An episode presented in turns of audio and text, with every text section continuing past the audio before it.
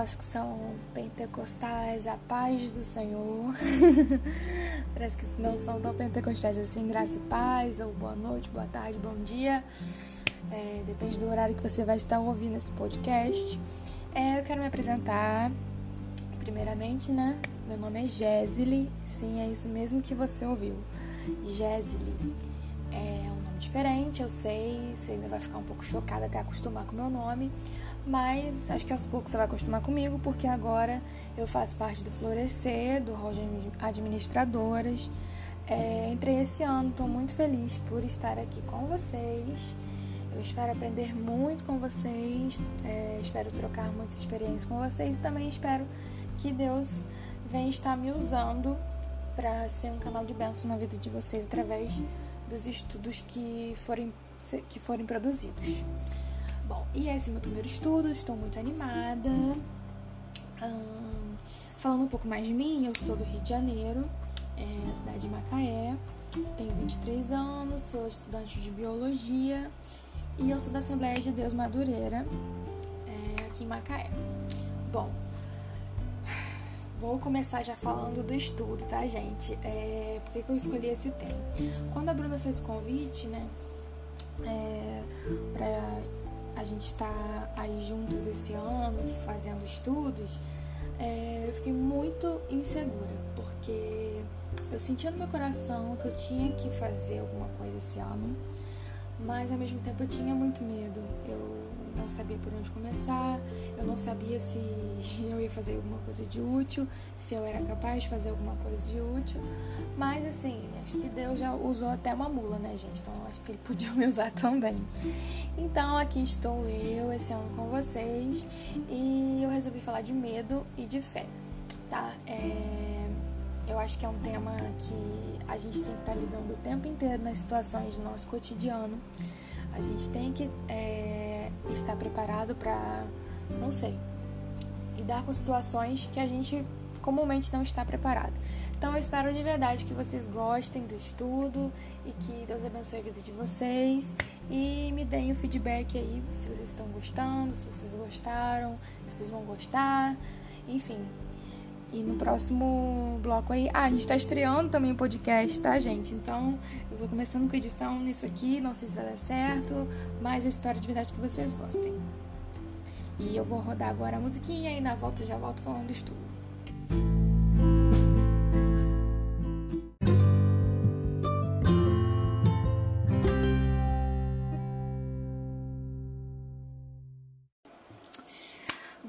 Meninas, como vocês perceberam esse ano, é, a Bruna e a Nina fizeram podcasts e a recepção foi muito boa, as meninas gostaram muito, então eu vou tentar gravar também. É, e de verdade eu espero que, que seja útil para vocês. Bom, gente, é, começando aqui o texto, um dos textos básicos que eu usei, né? É, o título do estudo é Ciência do Medo e Necessidade da Fé. E eu comecei já falando de Mateus 14, né, que é a passagem que é a central do estudo, que fala sobre é, Jesus andando sobre as águas e ele convidando Pedro a ir ao encontro dele. Então, vamos ler aqui, Mateus 14, é, versículo 29 a 32. É, Venha, respondeu ele. Então Pedro saiu do barco, andou sobre as águas e foi na direção de Jesus. Mas, quando reparou no vento, ficou com medo e, começando a afundar, gritou: Senhor, salva-me! Imediatamente Jesus estendeu a mão e o segurou e disse: Homem de pequena fé, por que você duvidou? Quando entraram no barco, o vento cessou. E aí, gente, eu já começo falando é, do medo, né? É, eu vou tentar ler o estudo mais ou menos e ir falando, né? Que pra gente falar de fé, a gente tem que entender primeiro o que é medo, né? É, então, a fé e o medo não são coisas antagônicas, não são coisas é, que são uma coisa antônimo da outra, não. Se você tem fé, não quer dizer que você não tem medo. É, e eu digo isso aqui de uma forma bem bonitinha, então eu vou ler para você, para vocês. Esses dois são separados por uma linha quase tênue que delimita a nossa espiritualidade, neste caso relacionada à nossa decisão, ou seja, delimita, é, faz um limite entre a nossa biologia que é comandado por nossos instintos, e a nossa espiritualidade, que é relacionada com a nossa decisão. E aí eu já começo falando um pouquinho do medo, né? Vamos definir o que é medo. O medo, segundo o dicionário, é o estado emocional provocado pela consciência que se tem diante do perigo. Aquilo que provoca essa consciência, uma outra definição. Para a ciência, o medo é uma resposta adaptativa que na verdade surgiu com o intuito de nos proteger. E aqui no, no estudo eu trouxe o exemplo né, do se você for no safari, por exemplo. Você está lá no safari e você vê um leão. É, o leão corre para o seu lado. Se você for ao encontro dele, querer fazer um carinho nele, achar ele bonitinho, fofinho, você corre o risco de sair morto dali, de sair com o braço a menos, uma perna a menos. Porque o leão ele não vai achar que você é o amiguinho dele, ele vai achar que você é a comida dele. Então, o medo ele surge na espécie humana, não só na espécie humana, nas outras espécies, como uma adaptação, mesmo um mecanismo de proteção, tá? É, sem um, se não tivesse medo, que muitas espécies não estariam aí, né?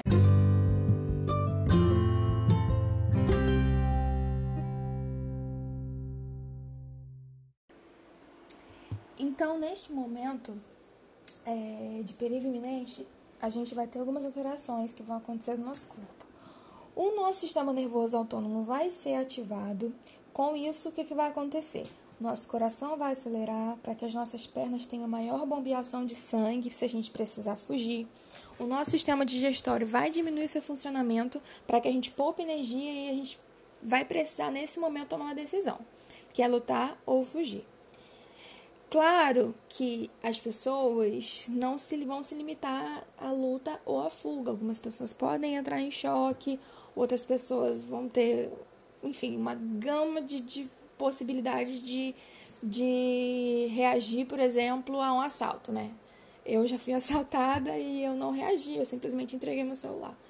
Mas enfim. É, de qualquer forma, o que que acontece? O que eu quero chamar a atenção é que o nosso corpo ele vai, vai nos dar todas as condições necessárias, mas no final, quem vai decidir como a gente vai reagir ao perigo vai ser a gente, seremos nós. E eu não sei se vocês já passaram por isso, mas aqui eu vou contar um caso que aconteceu comigo na semana que eu estava preparando esse estudo. É, eu fui na cachoeira com meu irmão, meu namorado, com um amigo, e é, eles me levaram para a parte que era um pouco mais funda que eu estava acostumada. E aí, é, quando eu cheguei nessa parte, eu fui nadando. Quando eu cheguei nessa parte, tipo assim, nadando, mas não sei nadar muito bem. Ela começou, eu comecei a me sentir que eu estava afundando, que eu sei nadar muito, muito, muito mal. E aí eu comecei a entrar em desespero. E o meu, meu namorado de um lado, meu irmão do outro, meu amigo na minha frente, e eu achando que eu ia morrer. Eu inalei água, eu fiquei me debatendo, não conseguia é, me locomover, mesmo eu sabendo, e eles falando que tinha uma pedra, que era só dar um passo, que eu subir nessa pedra eu ia ficar tranquila, mas eu fiquei em, em desespero. E aí, depois que aconteceu isso, eu fiquei pensando, né? Eu fiquei, passei a semana inteira julgando Pedro pela atitude dele de ter afundado, mas eu estava ali incrédula, apesar de saber que tinham pessoas ali que iriam, que, que não iam deixar com que eu morresse. Então eu achei que foi meio que Deus dando um tapinha já na minha cara, né? Por essas e outras eu não julgo Pedro, eu fiz a mesma coisa, fiz parecido, mas eu poderia ter aprendido a nadar direito, né? E imagine quantas coisas a gente não perde por conta do nosso medo. E aí, afinal, aqui tememos. O que, que a gente tem medo? A gente tem medo do quê? A gente tem medo de duas coisas o que a gente não conhece, o desconhecido, ou aquilo que a gente já conhece, já está cansado de saber que nos feriu, que não faz bem pra gente. E aí o medo ele pode acontecer de duas formas. Ele pode ser incondicionado, quando a gente leva um susto ou alguma alteração súbita de som, imagem, ou quando ele é, é condicionado, quando a gente é exposto a algo que a gente já sabe que tem potencial de nos ferir. E aí, é, eu trouxe uma citação aqui de um artigo interessante e eu vou ler para vocês. Espero que não fique chato, porque é realmente bem legal. É, situações como exposição a sons fortes e súbitos, altura elevada e estímulos visuais grandes não identificados que surgem na parte superior do campo visual de modo repentino produzem o chamado medo incondicionado presente em vários animais. Na espécie humana, o medo incondicionado pode ser produzido, por exemplo, pela escuridão. O medo condicionado ou aprendido é causado pela maioria dos estímulos que se tornam avisos, entre aspas, de que situações ameaçadoras podem acontecer novamente. É, Antônio Esperidião, uma revista de psiquiatria clínica. Bom, ou seja, a gente pode aprender a sentir medo. Se a gente pode aprender a sentir medo, a gente também pode aprender a controlar o medo, certo? Muitas vezes a gente deixa de fazer alguma coisa porque a gente tentou na primeira vez, ou porque a gente não está se sentindo preparado para aquilo, ou porque deu errado com outras pessoas. A gente, às vezes a gente escuta, né?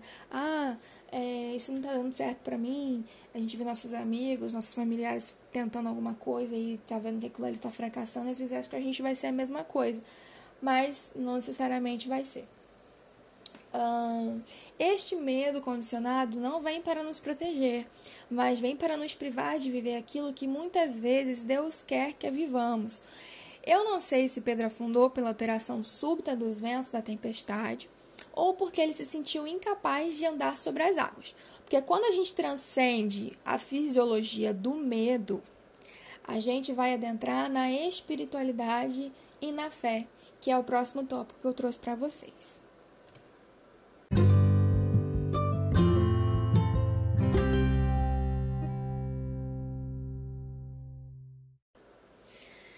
Bom, meninas, agora que já falei um pouco do medo, já falei é normal sentir medo, o nosso corpo é assim mesmo. Agora que a gente já saiu dessa parte do medo, vamos entrar na parte para falar de fé. Agora a gente já pode se sentir confortável enquanto seres humanos que a gente é, de sentir medo em situações que a gente não tem controle de como as coisas vão se desenrolar.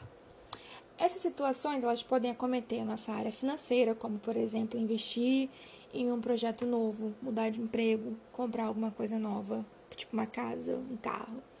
É, pode ser na nossa vida pessoal, quando se trata da gente investir num relacionamento novo, por exemplo, ou escolher uma, um curso, uma faculdade, ou sair da dependência dos nossos pais, né, sair de casa e morar sozinha. É, ou até mesmo a nossa vida ministerial e espiritual. Eu quis sinalizar aqui que a nossa vida espiritual ela envolve todas as áreas da nossa vida, né? Bom, o que é fé? Vamos lá. Ora, a fé é o firme fundamento das coisas que se esperam e a prova das coisas que não se veem. Eu trouxe aqui é, essa, esse versículo de Hebreus e o que que eu consegui entender um pouco, destrinchando esse versículo que definir fé não é fácil. Né? O autor de Hebreus, ele em sua definição, ele deixa bem claro que a fé é um passo dado no escuro. E mesmo que a gente não veja a saída, as coisas que esperamos e cremos estão firmemente fundamentadas na fé. Ou seja, ela é a prova do que não se vê. Então, a gente não deve esperar respostas lógicas, nós precisamos acreditar. Bom, meninas, falando ainda de fé, qual que é a raiz do nosso medo e por que, que a nossa fé é tão pequena? É, coisas que eu quero trazer para vocês, para vocês perguntarem a vocês mesmos, questões para vocês é, fazerem para si mesmos, para o íntimo de vocês. O seu medo é porque você não sente seu pé no chão ou porque você se sente incapaz de superar o desafio que você está passando em questão? É, quando o nosso medo ele é alimentado pelas nossas inseguranças, a nossa fé vai cair exponencialmente. E ele vai deixar de ser apenas um medo, ele vai se tornar um híbrido, ou seja, uma mistura de necessidade de autoproteção e falta de confiança em Deus. Ou seja, a gente não se arrisca para não se machucar, porque a gente não confia que Deus vai estar com a gente, que Deus vai é, guiar nossos passos e vai, enfim, abrir todo o caminho para a gente passar e para a gente conseguir fazer o que a gente tem que fazer. Mas não é porque a gente é inseguro ou insegura que a gente não tem fé. Não estou dizendo isso. Enquanto cristãos, a gente sabe que a nossa vida, a nossa vida está na palma das mãos de Deus. Não é por isso que a gente vai sair por aí saltando de penhasco, porque sabe que Deus vai mandar os anjos proteger a gente. Não estou falando disso. Eu estou dizendo que, evidentemente, em muitos momentos a gente vai ter que decidir enfrentar batalhas para conquistar o que Deus tem para nós. E aí, pode ser alguma coisa que ele já mostrou diversas vezes que ele está cuidando, da mesma forma como ele falou para Pedro. E o que, que ele falou para Pedro? Ele falou: venha. Tipo, ele chamou. Era a voz de Jesus, era a voz do Mestre. Então não deveria haver dúvida nenhuma para Pedro de que Jesus era poderoso para fazê-lo flutuar. Era Jesus que estava ali, de mãos estendidas, do outro lado. Mas mesmo assim, Pedro afundou. E muitas vezes em nossas vidas, a gente é, se deixa afogar no nosso mar de incertezas ou até mesmo certezas. Certezas que eu digo aqui no sentido de, às vezes, você está muito certo daquilo e você não quer mudar a sua opinião, sabe? E aí você não se deixa mudar, não se deixa arriscar. E se a gente está fazendo isso, é um sinal de que a nossa fé precisa sim aumentar. E aí eu trouxe aqui aquele trecho da, da, de uma música dos Arrais, que eles falam: Só uma fé que se abalou, inabalável é. Por quê? Por que eu trouxe isso? Por que eu trouxe essa frase? Porque podem haver momentos em que a gente vai perder nossa fé durante a nossa caminhada. E eu acredito que Pedro, quando ele estava afundando, ele provavelmente se desesperou, né? Tá ali a pessoa, mas eu sei um pouco, como eu falei para vocês, eu entrei em desespero quando eu estava afundando. Então, imagina Pedro no mar, né? Não era numa cachoeira. Mas depois que ele passou por isso, que ele andou ao encontro de Jesus, não só ele, mas todos os discípulos testificaram. E aí eu trouxe aqui Mateus é, 14, do, 33 ao, do 32 perdão, ao 33. Todos os versículos que eu estou trazendo, gente, são da nova linguagem transformadora. Tá? A tradução é NVT. 32 diz assim: Quando entraram no barco, o vento parou. Então os outros discípulos o adoraram e exclamaram: De fato, o Senhor é o Filho de Deus. Eu tenho certeza que a fé de Pedro naquele momento se fortificou, e não só dele, como eu disse, mas a de todos os discípulos. Ele certamente se arrependeu de não ter acreditado e ido ao encontro de Jesus. É, e aí eu venho fazer um apelo para vocês, não só para vocês, mas para mim, que a cada momento que a gente sinta que a gente está fraco, a cada momento de fraqueza, que a gente venha deixar, que a gente venha fazer com que a nossa fé cresça.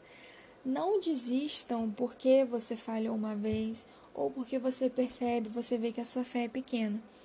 Independente do quanto que a gente falha, do quanto a gente não acredita, a gente tem que aprender com as nossas derrotas. Vamos deixar que as nossas derrotas nos ensinem lições, porque cada manhã é uma nova chance de acreditar.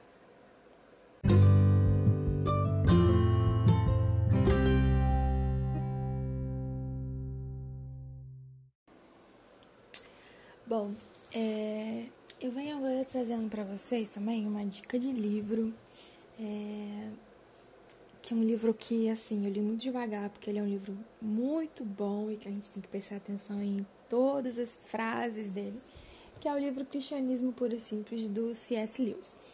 E eu trouxe uma parte que ele está falando especificamente, um capítulo que ele está falando especificamente de fé, que aí eu trouxe tópico para vocês, que é construindo uma fé, uma vida de fé, desculpa, construindo uma vida de fé através do hábito.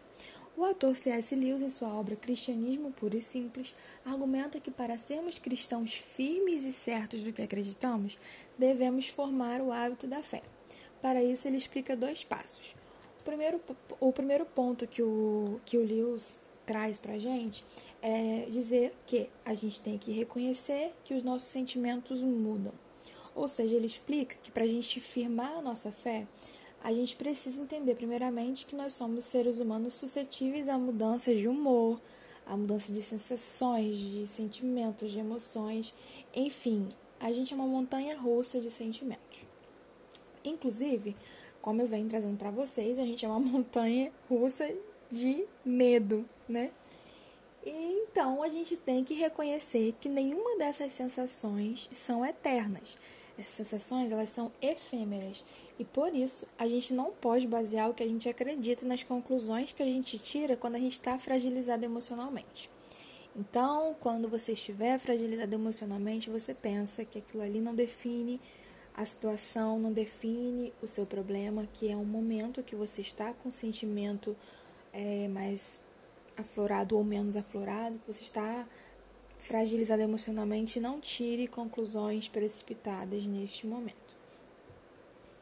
E o outro ponto que ele fala é um pouquinho mais comprido, mas eu vou tentar explicar da melhor forma possível. Ele diz, devemos, é, parafraseando ele, né? Ele diz que a gente deve manter uma rotina diária do exercício das nossas doutrinas diante dos olhos da nossa alma. O que que isso tudo quer dizer? Quer dizer que a gente tem que manter uma rotina de oração, de leitura da Bíblia, de frequência aos cultos, de comunhão com os irmãos, enfim, toda a rotina que está relacionada à vida cristã. Ou seja, a gente tem que lutar para gente, que a gente lembre constantemente das coisas em que a gente acredita. Se a gente não está o tempo inteiro lembrando a nós mesmos as coisas em que acreditamos, as nossas crenças não vão sobreviver na nossa cabeça automaticamente. Bom, é, e o último tópico que eu quero trazer para vocês, que não é menos importante, é perguntando quem é o Deus em que a gente acredita, quem é o Deus em quem acreditamos, né? Ele é o mesmo Deus que permitiu que a gente desenvolvesse o medo para nos proteger, mas ele também nos deu autonomia para decidir se a gente vai lutar ou se a gente vai fugir. Se o nosso medo é grande, a gente tem que aumentar a nossa fé. E aí eu trouxe uma outra passagem é, que fica em Lucas 17, versículos 6 e 7. Na verdade, são os versículos 5 e 6. os apóstolos disseram ao Senhor: Faça a nossa fé crescer. O Senhor respondeu: Se tivessem fé, ainda que tão pequena quanto um grão de mostarda, poderiam dizer a esta moreira: Arranque-se e plante-se no mar, e ela lhes obedeceria. Imagine só, uma fé do tamanho de um grão de mostarda é capaz de mover montes. Agora pense, se a gente vai lá e rega a semente, planta no solo saudável, dá todo o aporte necessário, nutre para que essa semente se desenvolva e cresça. Quantas maravilhas, quantas coisas o Senhor não pode fazer através de nós.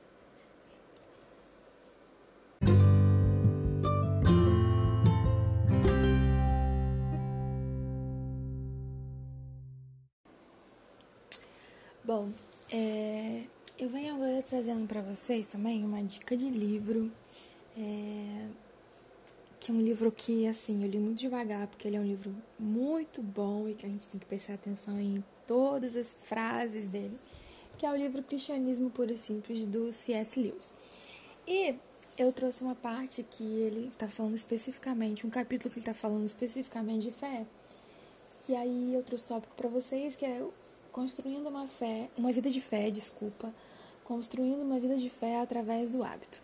O autor C.S. Lewis, em sua obra Cristianismo Puro e Simples, argumenta que para sermos cristãos firmes e certos do que acreditamos, devemos formar o hábito da fé. Para isso, ele explica dois passos. O primeiro, o primeiro ponto que o, que o Lewis traz para a gente é dizer que a gente tem que reconhecer que os nossos sentimentos mudam. Ou seja, ele explica que para a gente firmar a nossa fé, a gente precisa entender, primeiramente, que nós somos seres humanos suscetíveis a mudanças de humor, a mudança de sensações, de sentimentos, de emoções, enfim, a gente é uma montanha russa de sentimentos. Inclusive, como eu venho trazendo para vocês, a gente é uma montanha russa de medo, né? Então a gente tem que reconhecer que nenhuma dessas sensações são eternas. Essas sensações, elas são efêmeras. E por isso, a gente não pode basear o que a gente acredita nas conclusões que a gente tira quando a gente está fragilizado emocionalmente. Então, quando você estiver fragilizado emocionalmente, você pensa que aquilo ali não define a situação, não define o seu problema, que é um momento que você está com sentimento é, mais aflorado ou menos aflorado, que você está fragilizado emocionalmente, não tire conclusões precipitadas neste momento. E o outro ponto que ele fala é um pouquinho mais comprido, mas eu vou tentar explicar da melhor forma possível. Ele diz, devemos, é, parafraseando ele, né? Ele diz que a gente deve manter uma rotina diária do exercício das nossas doutrinas diante dos olhos da nossa alma. O que que isso tudo quer dizer? Quer dizer que a gente tem que manter uma rotina de oração, de leitura da Bíblia, de frequência aos cultos, de comunhão com os irmãos, enfim, toda a rotina que está relacionada à vida cristã. Ou seja, a gente tem que lutar para gente, que a gente lembre constantemente das coisas em que a gente acredita. Se a gente não está o tempo inteiro lembrando a nós mesmos as coisas em que acreditamos, as nossas crenças não vão sobreviver na nossa cabeça automaticamente. Bom, é... último tópico que eu quero trazer para vocês, que não é menos importante, é perguntando quem é o Deus em que a gente acredita, quem é o Deus em quem acreditamos. Né? Ele é o mesmo Deus que permitiu que a gente desenvolvesse o medo para nos proteger mas ele também nos deu autonomia para decidir se a gente vai lutar ou se a gente vai fugir. Se o nosso medo é grande, a gente tem que aumentar a nossa fé. E aí eu trouxe uma outra passagem é, que fica em Lucas 17, versículos 6 e 7. Na verdade, são os versículos 5 e 6. os apóstolos disseram ao Senhor: Faça a nossa fé crescer. O Senhor respondeu: se tivessem fé, ainda que tão pequena quanto um grão de mostarda, poderiam dizer a esta moreira: Arranque-se e plante-se no mar, e ela lhes obedeceria. Imagine só, uma fé do tamanho de um grão de mostarda é capaz de mover montes. Agora pense, se a gente vai lá e rega a semente, planta no solo saudável, dá todo o aporte necessário, nutre para que essa semente se desenvolva e cresça quantas maravilhas, quantas coisas o Senhor não pode fazer através de nós.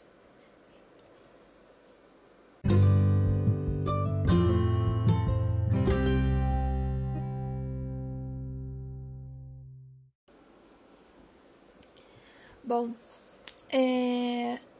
então eu convido vocês que a gente é... coloque cada vez mais no nosso coração que a gente precisa aumentar nossa fé. E para isso, a gente tem que parar de acreditar em nós mesmos, a gente tem que acreditar em Deus, na capacidade do Senhor, no poder do Senhor de poder trabalhar através de nós.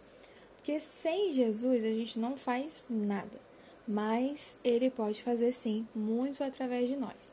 Ele pode nos levar a lugares que a gente nunca imaginou, pode atuar em nossa vida em suas diversas áreas se a gente permitir. E para isso a gente tem que entregar o controle da nossa vida nas mãos dele.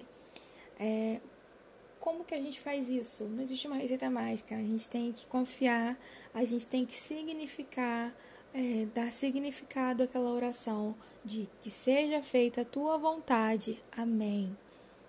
Ou seja, peça isso de peito aberto ao Senhor. E nesse momento, quando a gente faz isso, quando a gente entende que só Deus é capaz de trabalhar através de nós de forma maravilhosa, que sem Ele a gente não consegue fazer nada, aí sim a gente está regando nossa fé, a gente está colocando é, é, a água, colocando a, a nutrição no nosso grão de mostarda. Eu digo isso para vocês porque, assim, eu vivo um momento da minha vida que eu, no momento, estou desempregada, estava precisando trabalhar, mas eu estou confiando no Senhor. É claro, eu estou fazendo minha parte, eu estou estudando, eu estou colocando currículo, eu estou me preparando, mas é, a gente faz a nossa parte e o Senhor vai fazer a dele. Pode ser que não esteja nos planos dele que eu consiga um trabalho agora. Pode ser que os meus planos não sejam os planos dele e que os dele prevaleçam. Mas o Senhor nos sustenta a cada momento. Então a gente tem que acreditar que Jesus é quem está do outro lado, estendendo a mão e chamando a gente e é, quando a gente for ao encontro dele, a gente saber que é ele que está do outro lado. É, se Jesus está estendendo a sua mão, está te chamando, é porque ele vai te sustentar até o final. Se ele espera do outro lado, é porque ele vai nos capacitar para a gente chegar até o outro lado.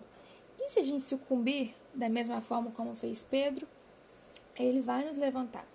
Então, que a gente, a partir desse estudo, a partir desse ano, aquele projeto que você achou que você não ia conseguir fazer, ah, aquela oração por aquela pessoa que você está desistindo de orar, que você entenda que você precisa regar o seu grão de mostarda, você precisa regar a sua fé. Eu não estou dizendo aqui que o Senhor ele vai fazer tudo aquilo que a gente pede, porque eu pessoalmente não acho que a, a oração certa é ficar saindo pedindo tudo a Deus mas a gente pedir ao Senhor para Ele fazer a, a vontade dele na nossa vida. Eu acho que essa é a oração. Porque aí, se aquele plano seu é, for da vontade do Senhor, vai se concretizar. Mas como Ele sabe qual é o melhor, tomara que não se concretize se não for da vontade dele. Bom, e para finalizar, gente, eu queria trazer uma música para vocês. É... Enfim, eu trouxe a dica de livro aqui do C.S. Lewis, que é um livro muito bom trouxe também é, um trecho da música do, dos Arrais, a música. Agora eu esqueci o nome da música, gente, mas vocês vão procurar aí, vocês vão achar. Mas eu trouxe uma música aqui que eu tenho 23 anos hoje, mas quando eu tinha 16, 17, era uma música que eu escutava muito. E que até hoje ela fala comigo, sabe? Que ela fala muito sobre fé. Que é a música da Britney Nicole, que é Walk on the Water. Uh, trazendo para português, Andar sobre as Águas. É, vou ler ela rapidinho para finalizar o estudo. E é, que vocês fiquem com Deus, tá? Espero que o estudo fale no coração de vocês.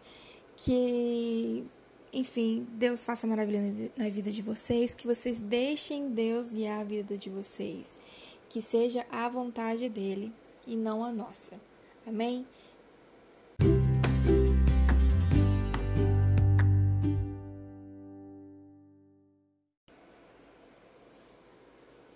Bom, você olha em volta e começa a voltar a si.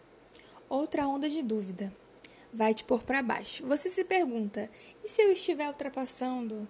E se eu nunca conseguir fazer isso? E se não tiver ninguém lá? Você ainda irá ouvir minha oração? Quando você der seu primeiro passo para o desconhecido, você sabe que ele não vai deixar você. Então, o que você está esperando? O que, que você tem a perder? Suas inseguranças, elas tentam acabar com você, mas você sabe para o que foi criado, então não tenha medo de seguir. Sua fé é tudo o que você precisa e você pode andar sobre as águas também. Então venha e deixe seu medo cair no chão, sem tempo para perder. Não espere e não volte atrás e perca tudo. Tudo para o qual você foi feito. Tem que ser, eu sei, você não tem mais certeza. Então você se joga seguramente e tenta fugir. Se você der o seu primeiro passo para o desconhecido, ele não vai te deixar. Permaneça, mesmo quando, quando vem a tempestade. Permaneça, mesmo quando você está machucado. Permaneça, mesmo quando seu coração fala, fala para você desistir. Permaneça, mesmo se a sua esperança for roubada. Permaneça, você não consegue ver aonde você está indo. Você não tem que ter medo. Então, o que você está esperando? O que é que você está esperando?